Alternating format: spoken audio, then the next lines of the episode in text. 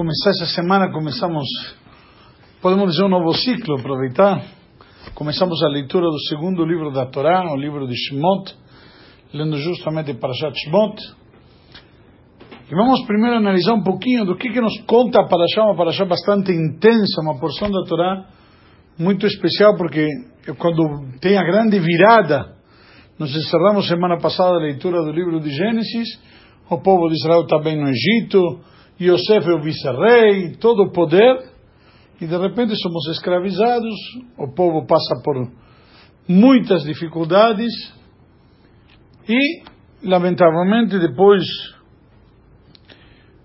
a gente vê desencadeia uma época de sofrimento muito, muito difícil para o povo de Israel, e a Parashá termina, já vamos contar tudo isso, quando a coisa piora ainda, quando a gente pensa que está ruim, ainda pode piorar mais ainda. E é interessante a forma que se encerra, mas vamos, antes disso, então, manter a sequência. Para já começa nos contando,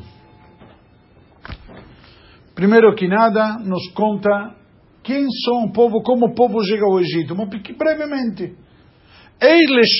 Israel Este é o nome dos filhos de Israel que vêm para o Egito. Nos dá o nome dos filhos de Jacob, nos diz que o total são 70 pessoas, e essas são as informações básicas, e nos dá os nomes dos filhos de Jacob. Para quê? Por que, que nos conta o nome dos filhos de Jacob? Isso se chama nomes, na verdade. Shmot não significa êxodo. Êxodo não é um nome judaico, não foram os judeus que deram o nome de Êxodo. O livro chama Shemot. Shemot são nomes. Justamente, inclusive, nossos sábios dizem por quê? Porque chegaram ao Egito Reuben, Shimon, Levi, Eudá e saíram do Egito Reuben, Shimon, Levi, Eudá. Diz o Midrash, não saiu do Egito Júlio, César, Alberto, José, saíram os mesmos nomes. E inclusive o Midrash diz, o mérito que o homem Israel se manteve no Egito com tudo o que aconteceu lá, foi que mantiveram e preservaram os seus nomes. Jaime, Jaime não é Jaime, Yosef, Yosef não é José, e assim por diante. Ou seja, o nome Yehudi. Mantiveram seus nomes judaicos, mantiveram a sua linguagem, continuam falando hebraico, mantiveram as suas vestes, e então isso vai mais uma explicação, que não falaram maledicências um dos outros. Mas essa questão dos nomes, a Torá nos conta justamente porque esse é o grande mérito pelo qual saíram do Egito e por manter os mesmos nomes. E nos diz, chegaram ao Egito 70. Chegaram ao Egito 70 e saíram depois milhões. Inclusive o Talmud analisa que eles se multiplicaram tanto no Egito que as mulheres davam à luz simplesmente de sextuplos. Constantemente sextuplos. E isso foi, entre aspas, uma das justificativas que Paró utilizou para o antissemitismo. E não é muito diferente do que acontece hoje em dia. Hoje em dia, do que aconteceu no início do Holocausto com o Terceiro Reich, quando trouxeram os argumentos de que os judeus levam as riquezas, levam os empregos, levam o dinheiro, e, enfim, qualquer coisa necessita ter um culpado. E o judeu é culpado. E não é novidade já no Egito. Nós encontramos, inclusive, no primeiro capítulo, versículo 9 e 10, quando Paró vai falar com os egípcios, ele literalmente diz: Aí, ele anunciou ao seu povo: os israelitas são mais numerosos e mais fortes do que nós. Nós devemos agir sabiamente com eles. Por quê? De outro modo, eles podem se multiplicar tanto que se houver uma guerra, eles se juntarão aos nossos inimigos e lutarão contra nós a partir de nossa terra. Ou seja, literalmente, eles vão estar dentro, vai ser, desculpa a expressão, um câncer dentro de nós. Temos um inimigo dentro de casa. Então, antes deles se levantar contra nós, vamos nós diretamente oprimi-los. e logicamente não vão correr perigo, vamos poder dominá-los e pegar o dinheiro deles e as poses deles, como nós vimos acontecer algumas décadas atrás e lamentavelmente os argumentos que a gente ouve hoje em dia, inclusive nos últimos acontecimentos nos Estados Unidos, eh, hoje inclusive, etc., que lamentavelmente se justificam de criticar e de atacar os Yehudim, etc., porque eles têm o dinheiro e porque levam o dinheiro para Israel e será o quê, etc., etc. Mas, voltando ao Egito, e a Torá nos conta que Yosef faleceu e surge um novo rei. O que, significa um novo rei, um novo faraó? Tem uma discussão básica entre dois sábios, Rab e Shmuel. Um diz que era o mesmo rei que muda as atitudes, e outro diz que chegou um novo rei. Mas o fato em comum das duas opiniões Asher lo et Yosef, ele se desentende, esquece todo o aporte de Yosef, todo o que Yosef fez pelo Egito, que o Egito era simplesmente um, era um país bom, mas que transformou o Egito naquela potência. Se nós lembramos um pouquinho, quando chegaram os anos de fome, os egípcios foram reclamar para o Paró, e o Paró, primeiro Yosef, decretou que cada um devia mudar de lugar, que deveria tudo pertencer ao Paró, tinha as multas e eles, todo o povo tinha comida, obviamente. Mas, ou, vamos dizer, os eh, estoques de Paró se mantiveram e se preservaram, e o resto se perderam. Naquela hora, simplesmente, o que, que acontece? Parou, o, o império, por assim dizer, se transformou em poderoso. Eles receberam todas essas fortunas, prosperaram e cresceram, evoluíram como, como, como país, e não como indivíduos. Então se transformou numa grande potência, que foi o, o Yosef que fez isto. E a Torá nos diz que, então, o povo é oprimido, este rei faz novos decretos, começa colocando impostos, e inclusive não somente impostos, cobradores de impostos que eram muito ostensivos, parou, nomeia, isso está trazido no Midrash, se entende do comentário de Rashi, nomeia eh, policiais, entre aspas, encarregados de controlar quem? Os capos. Parou literalmente institui o primeiro sistema de capos. O que, que são os capos? Como a gente conhece a história lamentavelmente moderna, eram Yehudim encarregados de oprimir os próprios Yehudim, e se eles não fizessem, eles iriam prestar contas aos egípcios. Tem um famoso episódio de um Yehudi que tinha que oprimir e veio o egípcio que era responsável e oprimiu este Yehudi e oprimiu demais, e à noite ele ficou com a esposa, etc. Depois oprimia ele. Em resumo, obviamente, se eles, esse, este egípcio se passou da linha, então, se daqui vemos o episódio, se alguém vê o comentário de Rashi, tinha esse conceito de capo. Na verdade, capo é chamado posteriormente, mas o conceito já aparece aqui na Parashá. Voltando antes do, do episódio do capo e do, Yehudi, só queria mostrar como toda essa parte do antissemitismo, só isso. Agora vamos seguir a sequência da Parashá. A Torá nos conta que o, a todo isto, parou quando toma todas essas decisões para o povo, ele toma uma decisão. Se o perigo está no povo, e o povo vai se tornar forte e tudo mais, vamos matar os homens e usar as mulheres para procriarmos nós egípcios. E aí ele decretou o decreto que todo bem que todo menino que nascer deverá ser jogado no rio e toda menina dá vida. E tem duas parteiras que eram chamadas na Torá Shifra e Puá que eram respectivamente Miriam e Yocheve de Miriam, Yocheve de Amai de Moshe e Miriam, a irmã de Moshe. E elas davam um jeito de fazer sobreviver os meninos também, obviamente. E Parou questiona elas, indaga como foi que vocês estão falhando na missão que eu dei. Elas dizem que as mulheres judias, elas são como animais. É a primeira vez que a gente ouve uma expressão assim, mas no sentido que elas não necessitam de ajuda de uma parteira e elas conseguem dar a luz sozinhas. Então, antes que a gente chegue, já nasceu. Aí a gente não pode, não pode, entre aspas, influenciar, participar. A todo isto, a Torá nos conta um versículo interessante e nos diz: Ish mibet Levi, vaikach et bat Levi, e veio o homem da tribo de Levi e pegou a filha de Levi. Que era este? Rashi comenta, pode ver no, trecho de ontem. Rashi comenta que era nada mais e nada menos que Amram e Yochebed, os pais de Moshe.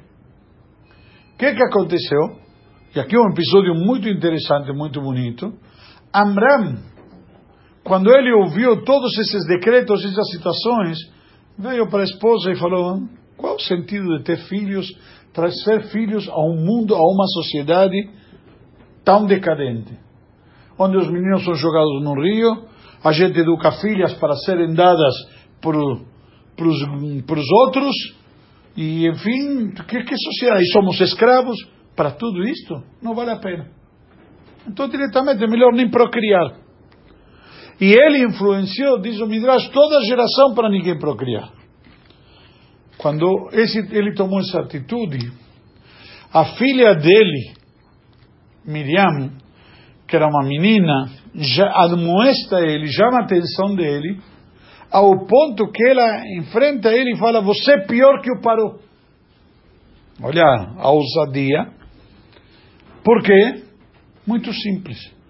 Paró fez um decreto sobre os meninos. As meninas, ao contrário, a gente tem que ajudar. Você, não querendo procriar, está fazendo um decreto sobre os meninos e sobre as meninas. Você é pior que o Paró. Ele admite, ele reconhece o erro, muda de atitude, como a Torá nos conta, e deste relacionamento agora vai nascer Moshe. Surge uma pergunta óbvia: como Moshe nasce se tem um decreto que todo menino deve ser jogado no rio? Aliás, vem aqui o segundo decreto, naquele dia, que avisa ao Paró, que ele tudo ligado naquelas, eh, vamos dizer, linhas de feitiçaria e demais, etc., eh, todo tipo de cartomantes e de astrologias, que vai nascer o Redentor de Israel, mas não sabem de que, de onde. E ele será castigado nas águas, por causa das águas. E aí ele manda matar todos os meninos e jogar no rio. Mas não diz o menino Yehudi, mesmo os egípcios naquele dia. Por quê? Porque a Torá não diz, inclusive Rashi comenta, a Torá não diz todos os meninos Yehudim senão todos os meninos. Então, por via das dúvidas, todos os meninos. O que acontece? Como sobrevive Moshe? Então, nossos sábios nos explicam, Moshe nasceu no primeiro dia do sétimo mês. Como que eles faziam? Eles tinham, entre aspas, um controle de natalidade e cada três meses eles passavam e viam a mulher está grávida, a mulher não engravidou, acabou de engravidar. Então, dessa maneira, eles iam tendo controle. Eles foram na casa de Moshe quando ela estava no sexto mês. Então falaram: temos três meses. No primeiro dia do sétimo mês, Moshe nasceu. Nascer no sétimo mês não é tão simples. Inclusive até hoje. Pelo menos é sétimo mês completando, etc. No primeiro do sétimo mês, ele nasceu. Inclusive a Torá nos conta que a casa se encheu de luz, o que vemos que Moshe já era um iluminado. E quando chegou na idade, que idade? De nove meses, eles iam voltar para pegar Moshe. E aí, que idade tem Moshe? Três meses. Eles viram quando estava de seis. Aí já Moshe cresceu do primeiro dia do sétimo mês. Ele cresce, tem três meses. Aí já não dá mais para ocultá-lo em casa. E aí o famoso episódio que ele é colocado na cestinha, no rio, e Miriam, a irmã, acompanha o percurso no rio, até que chega literalmente nas mãos de quem? Batia. Batia, o que significa Batia? Batka, a filha de Deus. Porque o pai dele era o faraó. E ele se sentia, ele se achava um Deus. E ela não tinha filho, ela decidiu adotar este menino e tomá-lo como seu filho. E a Torá nos diz o que, que aconteceu. Ela pegou o menino, viu que era um menino especial, ela viu que era dos Yehudim, porque tinha Brit Milá, inclusive, como está explicado. Ela diz, minha aldeia Ebrim Zé, esse dos meninos judeus. E naquela hora ela dá o nome para ele de Moshe.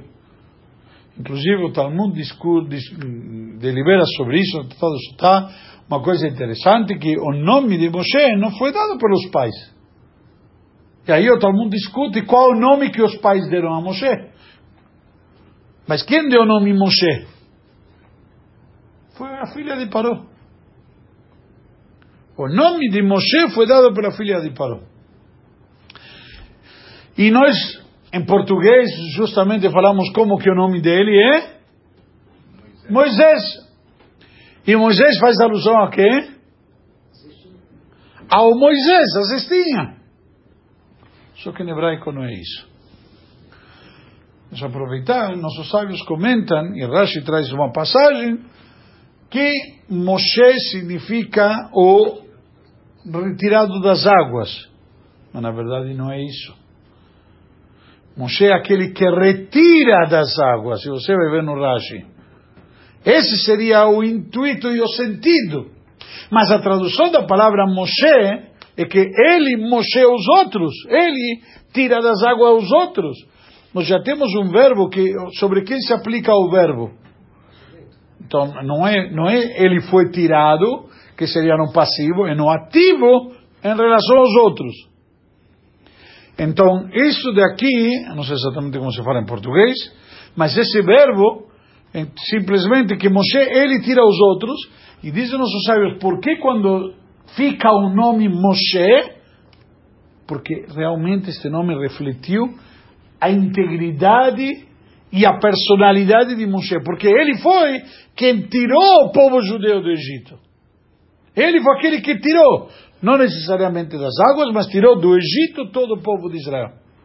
Então o nome, eh, como chama, cai direitinho para o ser, para a personalidade, para a pessoa de Moshe. Logo depois, a Torá nos conta que ele não mama e a filha de, de, de, de Paró fica preocupada com isto e fala justamente para Miriam para procurar uma mulher judia. Então, nossos sábios explicam, vemos aqui, que ela provavelmente levou para todas as mulheres no Egito para ele mamar e não quis mamar. E aí então, ela falou: olha, pega, leva ele para uma mulher judia. Eu sei que é Yehudi, deve ser que Yehudi só toma halab Israel, leite kasher. Então, procura uma mãe de leite para ele. E ela, justamente Miriam, sabia que era a mãe, que era a mãe dela e dele. Então ela traz, como a Torá diz, ela chama a mãe de Moshe e a própria mãe de Moshe amamenta o seu filho e ele depois cresce em diante. Por que tudo isto? Porque Moshe, na verdade, já tinha uma luz especial, ele ia falar cara a cara com Deus. Moshe é o único homem na face da terra que ele conversou com Deus. Ou seja, não somente ouviu, ele falou e teve uma conversa. Ele falava e Deus respondia, Deus falava, ele respondia. Então, uma boca que ia ser tão sagrada não poderia se alimentar de um, vamos dizer, de uma mãe que não fosse pura, de uma mulher que não fosse pura. Então, por esta razão que Moshe recusou de mamar, inclusive, pulei, quando Moshe nasceu, está escrito que a casa se encheu de luz.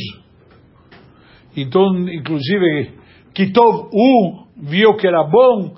Então, daí a opinião que se traz que o nome de Moshe era Tuvia, por exemplo, que era o bom de Deus, Tov K, etc. E aí Moshe cresce, e a Torá nos diz que ele cresceu, Vaigdal Ayeled, Vaigdal Moshe Vayetze Elechav. E cresceu Moshe e saiu a seus irmãos. Quando ele cresceu, Rashi traz um comentário. O que significa que ele cresceu? Que ele cresceu na casa do Paró, o Jali, adquiriu posições.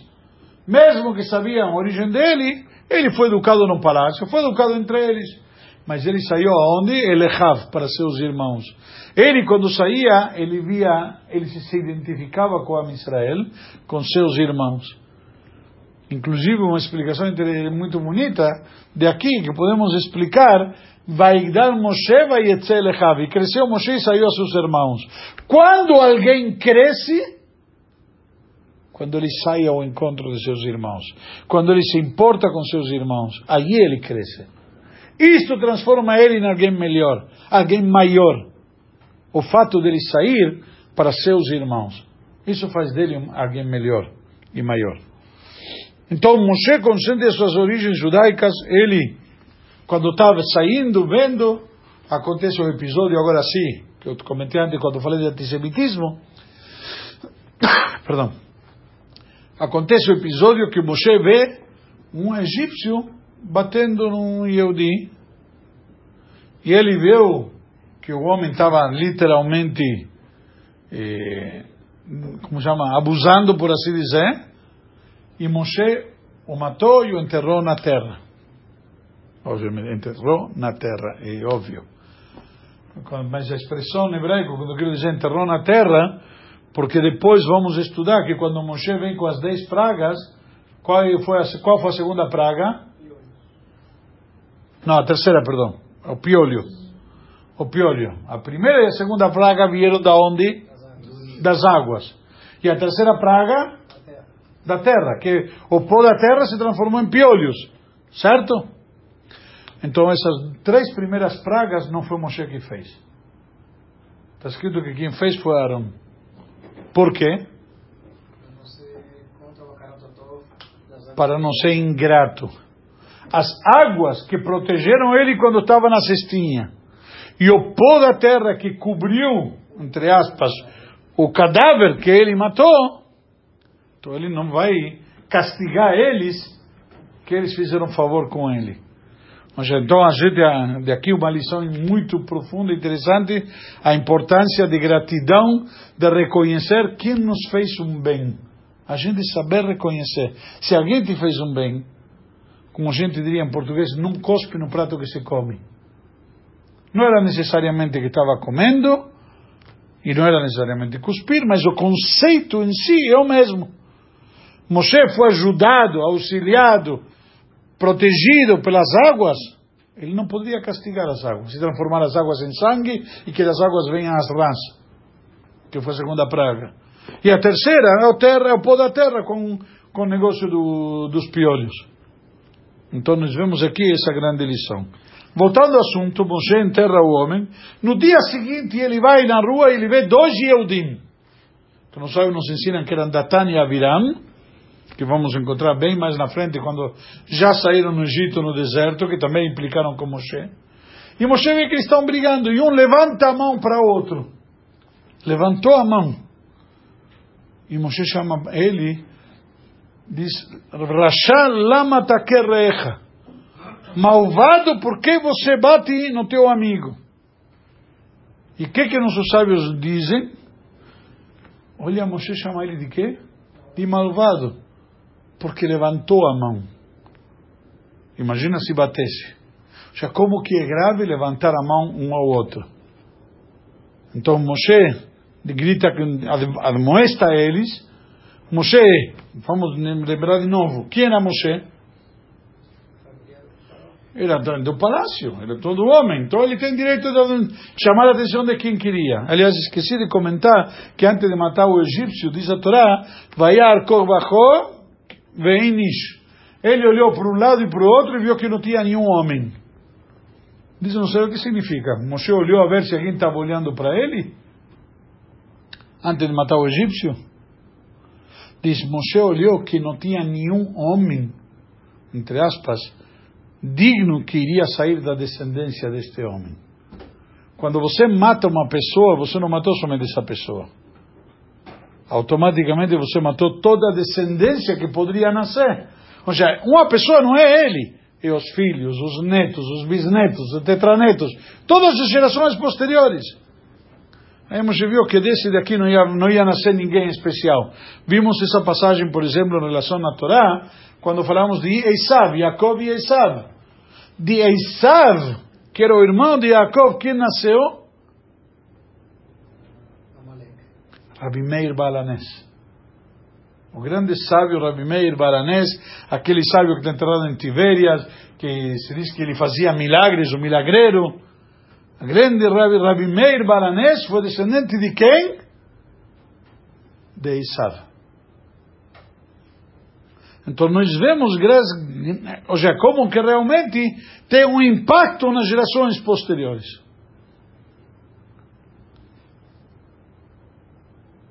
Não, não Rabi Meir Balanés, Elisha Ben Abuyá, que era Jerim, Ajerim, Elisha Ben Abuyá, perdão, confundi. Mas voltando ao nosso assunto, e então, aqui, quando ele mata os egípcios, vê os dois judeus brigando, um deles responde que acaso você vai me matar como você matou o egípcio?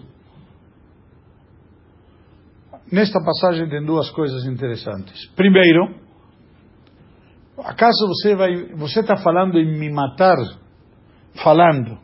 A Torá diz, Aleorgeini ataomer, kashererakta etaivri, etabitzri. Diz, você está falando de me matar? Então dizem nossos sábios, por que diz esta expressão? Está falando de me matar. Diz que Moshe matou ele só com a palavra. A, a força de Moshe que Moshe não, não, teve, não, não matou agredindo, porque também nem, seria certo. Se levantar a mão, chamado de rachá, imagina. Mas Moshe o matou com a palavra. E uma outra explicação, naquela hora, quando ele fala isso para Moshe, Moshe percebeu que, nessa hora, que alguém viu e a notícia se espalhou. E de fato, esses dois foram denunciar Moshe, que Moshe tinha matado um egípcio para o faraó, e o faraó perseguiu Moshe, e Moshe teve que fugir do Egito. Antes de fugir do Egito, parou obviamente mandou prender Moshe, tentaram, eh, famoso episódio, como chama, cortar a garganta de Moshe, e diz um midrash que se transformou o pescoço dele em mármore e a espada não funcionou do verdugo, por isso inclusive está jazido no versículo, Vayatzileni Mejeref Paró, fui salvo da espada de Paró.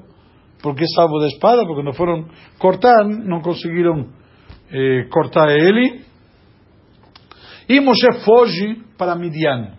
Estando em Midian, ele ajuda a filha de Itro, Itro que era um sacerdote de Midian, mas ele tinha largado a idolatria, inclusive por isso que as filhas dele não eram permitidas de extrair água do poço. E ele vai para o poço, e lá ajuda as meninas, são sete filhas de Itro, que vão com o rebanho, e elas pegam água, voltam para casa mais cedo, porque Moshe ajudou elas. O pai pergunta o que, que aconteceu, e elas falaram: Olha, um homem egípcio nos salvou. E também extraiu água para nós. O que, que fala o pai? Olha, não. Olha, um partido como esse, vocês não podem deixar, não podem perder. Chama em casa, vamos, vamos, vamos comer juntos, convida ele para jantar. E aí elas chamam Moshe, e de fato Moshe acaba casando com Tziporá, a filha de Itro, justamente por essa virtude. Estava vendo um comentário interessante Moshe chamado Moshe o egípcio, o homem egípcio.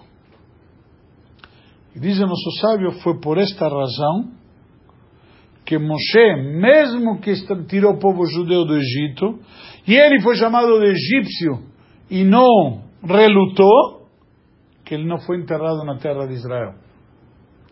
Enquanto que Yosef, mesmo que estava no Egito e tudo mais, foi chamado Nar Ivri, o jovem hebreu.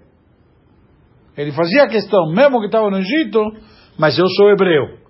Esse orgulho de ser hebreu lhe deu direito dele, Yosef.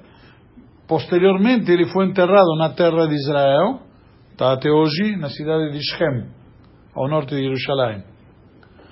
Então, na prática, esse é o detalhe.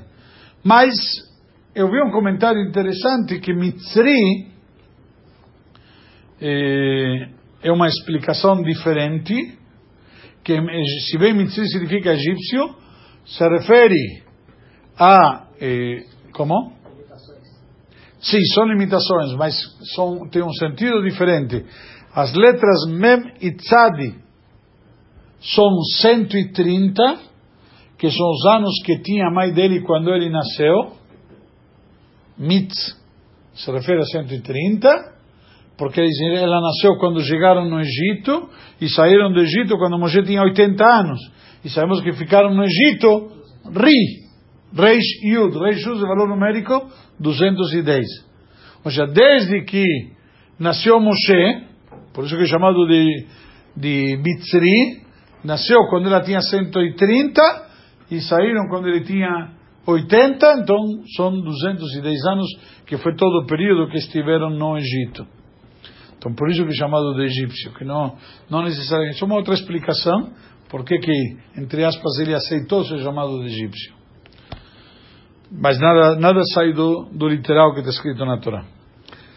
Então, Moshe está lá no Egito, no, em Midian, ele tem dois filhos, primeiro que nasce é Gershon, depois nasce Eliezer, e quando passa o tempo, Moshe está lá no Egito, ele é pastor, trabalha, está como pastor, passa uns anos, e enquanto isso a Torá nos conta que na terra do Egito a coisa piorou muito para os Yudim, eles são mais oprimidos, já têm que construir cidades, são escravizados na prática, a coisa ficou muito mais eh, difícil para eles, a escravidão. E um dia Moshe sai para com o rebanho e ele vê a sarça ardente. O Midrash nos conta uma passagem interessante que antes de Moshe ver a sarça ardente, por que como foi que Moshe chegou até a sarça ardente? Essa sarça ardente, na verdade, é o, a revelação de Deus. E isso, curiosamente, Moshe foi até lá para ver. Mas o que que representa essa sarça ardente? Tem um episódio muito bonito.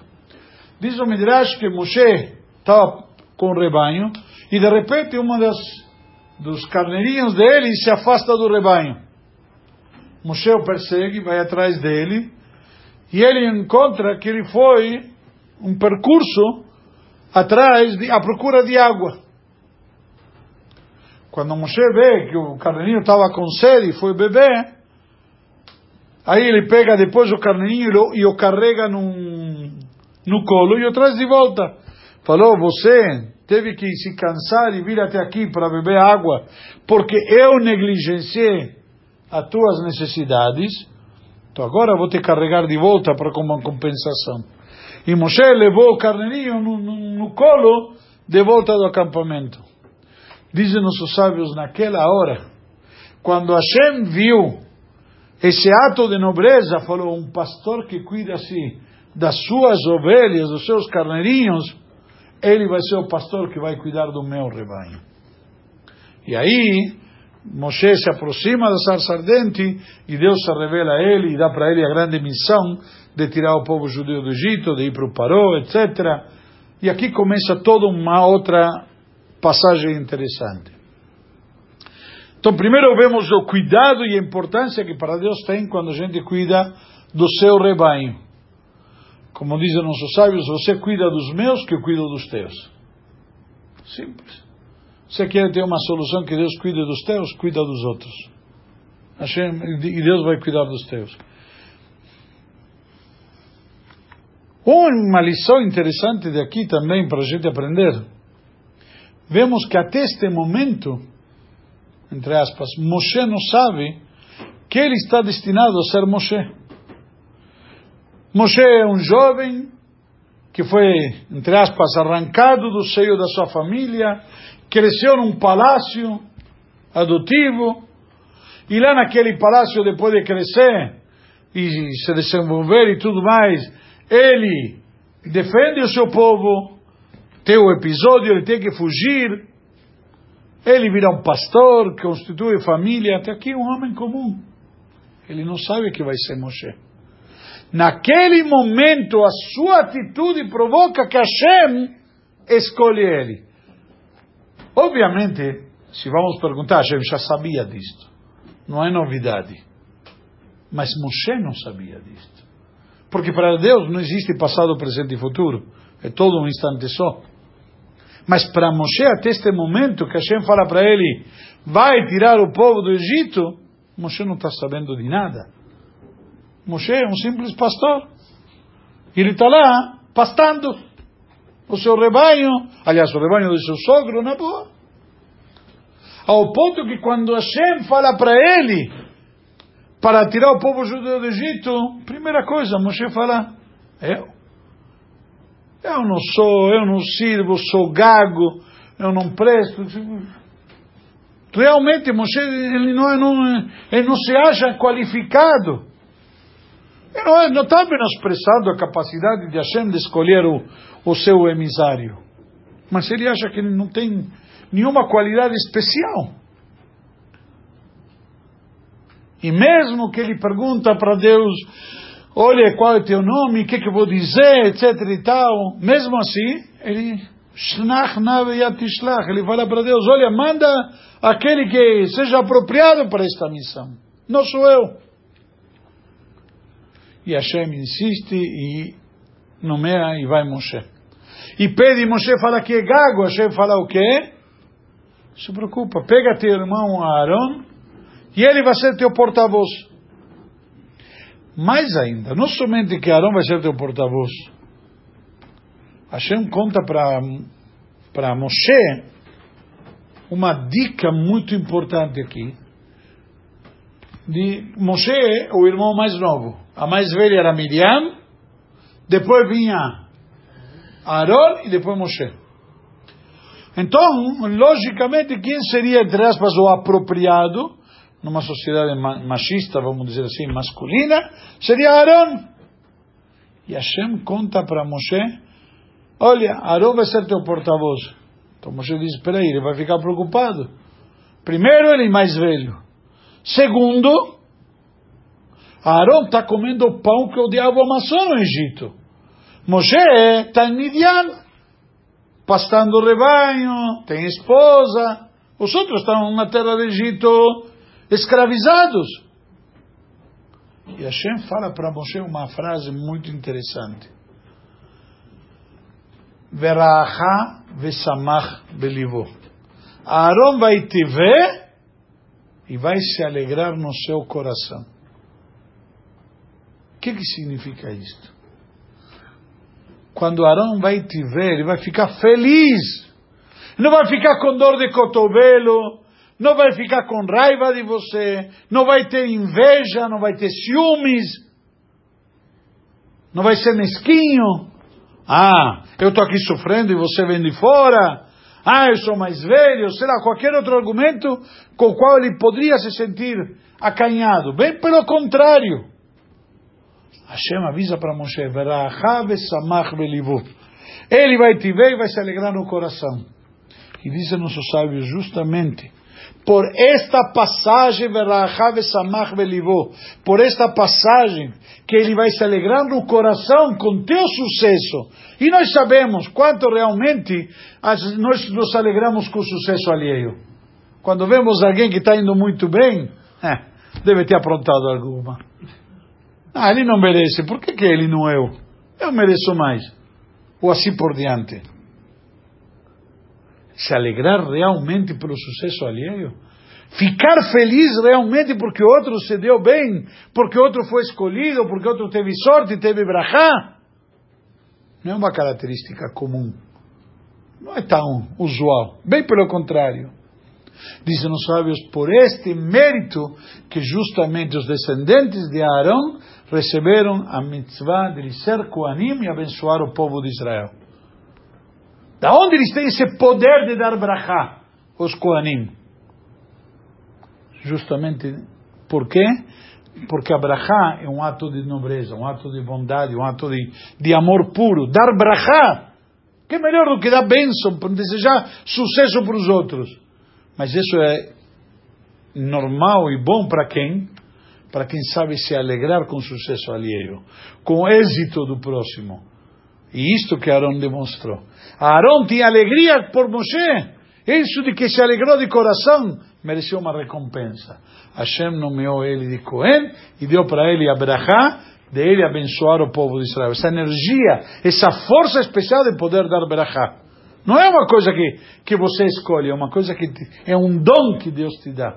Mas você tem que merecer, tem que, tem que estar pronto para isso.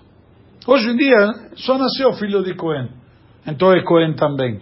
Mas a Torá nos ensina justamente essa grandeza por, pela alegria que Arão teve quando se reencontrou com Moshe, quando voltou Moshe na missão sagrada, que saiu do, do, do Midian e voltou para o Egito para ir junto com Aaron ao encontro de Paró. Logo depois, a Torá nos conta que eles dois foram falar com Paró. Aliás, antes disso, tem um episódio interessante.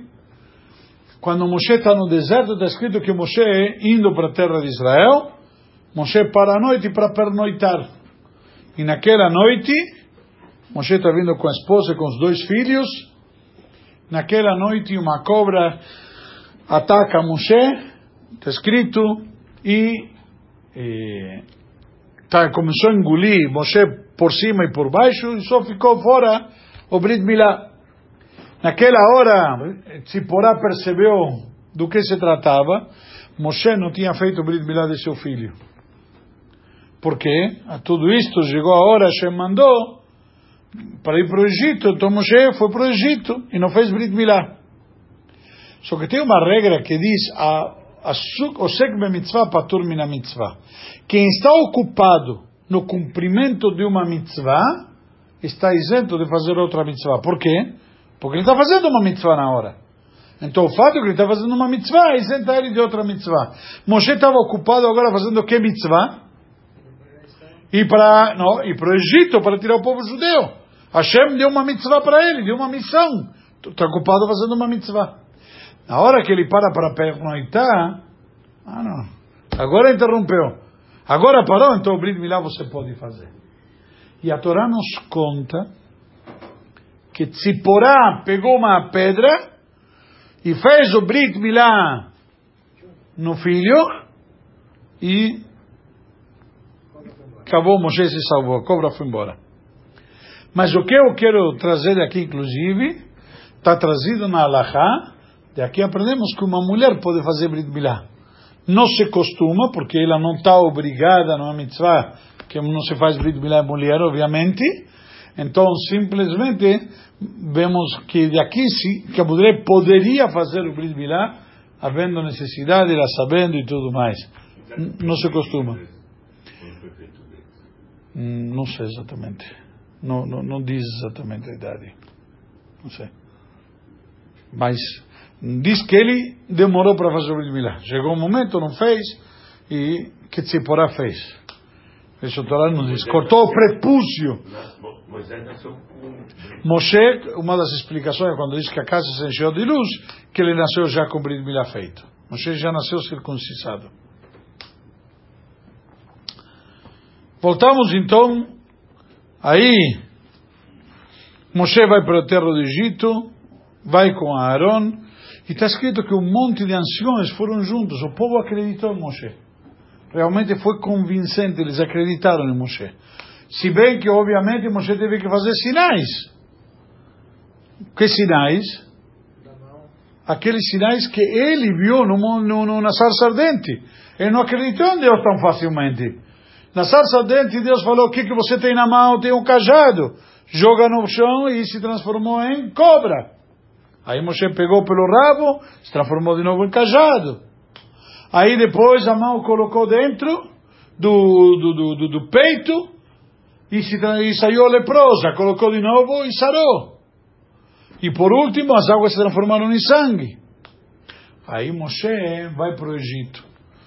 E o povo está indo junto, o povo está acreditando em Moshe, Moshe é convincente. Mas quando chegaram a falar com, com Faraó, todos aqueles anciões, toda aquela turma que vinha com Moshe, foram desaparecendo. E aí foi Moshe somente com Aaron. Por esta razão que quando Moshe sobe depois, dizem nossos sábios, no Monte Sinai, para receber a Torá, ah, todos deixaram Moshe com Aaron sozinho. Então na hora de receber, ir para o monte e receber a Torá, só vai Moshe com Aaron sozinho. Ou seja, todos eles anciões poderiam ir junto com Moshe e Aaron receber a Torá. Por que que não foram? Porque não mereceram. Na hora de encarar a dificuldade, recuaram. Agora que vem para fazer o Lechaim, para o Kuved, vocês querem ir? Não, procure também fica fora. Se na hora de, de, de, se esforçar você não faz parte, na hora de ter os méritos e as honras também não vai fazer parte. E aí eles vão, se encontra com Paró, tem esse encontro, e do encontro com Paró, Moshe traz a missão de tirar, deixar o povo sair, que é a missão, a mensagem que Deus mandou, e falar que o povo de Israel é o filho primogênito de Deus, ou seja, você está mexendo com meu filho primogênito, e em resumo, o tiro sai pela culata. A coisa não sai como Moshe queria, ou parou, não somente que não deixa sair o povo, ele aperta mais o povo de Israel, o, como chama? o, o, eles tinham, a Torá diz, tinha uma cota de tijolos para cumprir todo dia, mas davam para ele a matéria-prima para, para, para confeccionar os tijolos. Então parou decidiu, olha, vão ter que cumprir a mesma cota, mas sem matéria-prima. Vocês vão colher a matéria-prima vocês mesmos também. Ou seja, apertou muito mais a situação ficou muito mais sustentável e o povo se irritou, clamou. Moshe se doeu com isso e termina para já com, eu acho que uma, uma, uma passagem muito linda, na verdade, quando Moshe reclama com Hashem e fala, Moshe retornou a Deus e disse, ó oh Senhor, por que você fez mal a este povo? Por que você me enviou? Se você queria que eu venha para tirar o povo, deixa o povo sair. Logo que cheguei ao faraó para falar em seu nome, ele tornou as coisas piores para esse povo. E você não salvou seu povo. Então Moshe está. Olha, olha a coragem de Moshe. Moshe não está falando com alguém, não está falando com Hashem. E na cara e na coragem, ele está enfrentando Hashem. O que, que você fez? Em vez de ajudar, você piorou as coisas. E Hashem dá uma resposta para Moshe, e aí encerra a Torá, a Parashá. Deus disse a Moshe: Agora você verá o que eu farei ao faraó. Com uma mão poderosa ele os deixará ir, com uma mão poderosa ele os expulsará de sua terra. Seja, na prática, primeiro Hashem não responde para Moshe para que o mandou. Só Hashem fala para ele: Olha, eu tenho meus motivos eu tenho minhas razões, as coisas por que acontecem, não necessariamente vou te explicar. Mas, Tachles, confia em mim. Não somente ele vai deixar sair do povo do Egito, ele vai expulsar o povo de lá. Vai querer se ver livre, vai te dar tudo o que você pedir e mais um pouco com tal de que você vai embora. Ou seja, Hashem garante para Moshe não adianta uma coisa real. E isso é uma lição, com isso eu quero concluir. Para nós, quantas vezes questionamos Hashem? Quantas vezes questionamos se é justo? Será certo? Como pode ser? E é verdade. Porque nós não conseguimos entender. Não está dado ao nosso alcance. Realmente, coitado do Deus que a gente possa entender. Nosso intelecto, nossa compreensão, nossa capacidade de racionalizar não dá para entender a Deus. Coitado do Deus que pode entrar na minha cabeça. Ele transcende, é muito maior. Então Hashem não responde para Moshe porquê das coisas, ou porquê e qual foi o motivo e, e como que a coisa piorou. Mas uma coisa eu garanto: Ele os expulsará de lá. Vai dar certo. É isso que nós devemos acreditar e nós devemos confiar em Hashem. Vai dar certo. Hashem nos garante e nós devemos ter essa confiança nele. E isso é a lição, o encerramento com a chave de ouro. Que literalmente ele tem um motivo e ele vai dar tudo certo. Devemos confiar. A gente não entende, a gente não compreende, a gente parece tudo uma loucura. Faz parte. Mas se Deus quiser, tudo vai dar certo. Por quê? Porque assim ele o decidiu. E mais dia, menos dia, nós vamos sair do galuto. Então devemos confiar que se Deus quiser, isso vai acontecer logo em breve nossos dias. Amém. Amém. Tem duas perguntas. Só? Só. Nós hoje somos pior do que pessoal daquela época, porque eles mantiveram os nomes, nós não mantemos, eles falavam hebraico, a gente se assimilou. Então, se eles tiveram uma dificuldade para sair do galuto, nós vamos ter muito maior, porque nós somos bem pior pelo que eu estou entendendo. Eu não acho. Porque nós temos as mitzvot e fazemos as mitzvot que é a vontade divina. Eles não tinham mitzvot ainda. A Torá não tinha sido dada. O fato que Hashem nos deu a, a, a Torá, Ele nos ensinou na Torá o que, que Ele espera de nós. E só nós tentarmos de fazer o melhor que podemos, de acordo com as condições que temos. Agora, cada um sabe se ele está fazendo o melhor que ele pode ou não. A gente te, pede, ele espera de você, mas ele sabe o que você pode e o que você não pode. Ele sabe o que você faz porque pode, ou que você deixa de fazer porque você é relapso, não necessariamente porque não pode. Quando a gente diz muitas vezes, a pessoa diz, não consigo. Você tentou? Se você tentou e não conseguiu, então Hashem entende. Acho que nós temos grandes virtudes.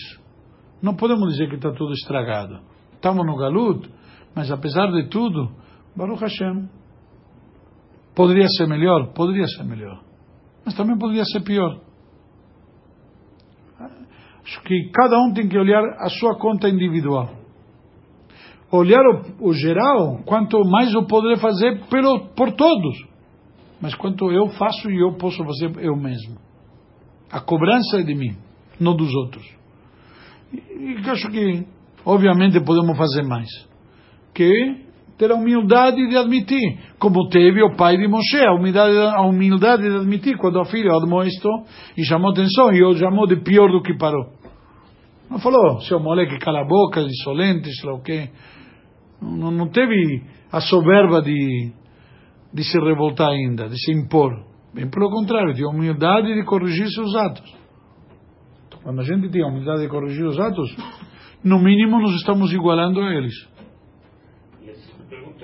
Moshe saiu fugido de, do Egito por causa que ele tinha matado o Egito. E depois ele voltou e não teve ele voltou com a missão divina, ele fez alguns, ele fez alguns artifícios que de alguma maneira impôs o respeito. Ele falou em nome de Deus e tudo mais. E, no Egito tinha uma regra que nós já estudamos na época de Yosef ainda, quando Yosef era vice-rei, que ele tinha um respeito especial pelo clero. Ao ponto que está escrito que somente as terras da, dos sacerdotes não foram mexidas no Egito. Porque era uma, uma lei importante que os sacerdotes, com os sacerdotes ninguém se mexe. Por isso, inclusive, está escrito que a tribo de Levi não foi escravizada. Então, Moshe era da tribo de Levi. Por que até hoje se sabe qual o nome do Paró na época de Moshe. Dizem que foi Ramsés II, mas até hoje não se, se Que diferença faz? Não, diferença faz porque eu já vi algum, alguns filmes que tentam achar algumas evidências. Não, eu entendi o que você está falando do- sobre os documentários e tudo mais, mas eu pergunto que diferença faz? A Torá tem uma regra. A Torá me conta aquilo que é relevante para mim como lição. A palavra Torá, em hebraico, significa ensinamento. A Torá só traz aquilo que é um ensinamento para mim, do qual vou aprender alguma lição. Então, se eu sei o nome dele ou não sei o nome dele, não sei, não, não faz diferença. Nossos sábios, por exemplo, nos explicam que esses dois judeus que estavam brigando, como eu falei antes, eram Datan e Aviran. Mas a Torá também não nos conta qual era o nome deles. A Torá não nos conta qual era o nome do Yehudi que o egípcio opri- oprimiu e bateu nele e tudo mais. A Torá não nos conta. Rashi nos conta, já não são sábios, mas a Torá não nos conta, porque não é relevante. Há um- uma série de dados que não são relevantes, a Torá não nos conta. E assim durante toda a história. Também a Torá não nos contou qual era o nome da mãe de, de Abraão. Ok? Tem dados que não são relevantes. Aqui é a história de Moshe, que o pai e a mãe, então a Torá nos conta de passagem, mas porque tem uma relevância, entre aspas. E nos conta que era a tribo de Levi, e as tribos de Levi era a tribo dos, eram os sacerdotes na época, etc. É porque Paró, no caso, também tinha uma relevância. Porque Sim, mas era a relevância de ser parou. Também na época de Yosef também não me diz o nome de parou. Por isso que, inclusive, surge essa divergência de opiniões entre Rabi e Shmuel se era o novo parou ou era o mesmo. Porque era parou e parou. Parou é o título, era o rei. Que diferença qual o rei? Era o rei. Calma, a diz que não conhecia Yosef. E que, qual discurso que Rashi comenta? Que não conhecia porque era novo, ou fez de conta que não conhecia porque era o mesmo? Acabou. Não quero saber. Eu não quero saber. Ah, mas eu te ajudei. Não quero saber mais nada. A partir de hoje a coisa mudou. Acabou. Gosta bem, não gosta? Também. Ele parou.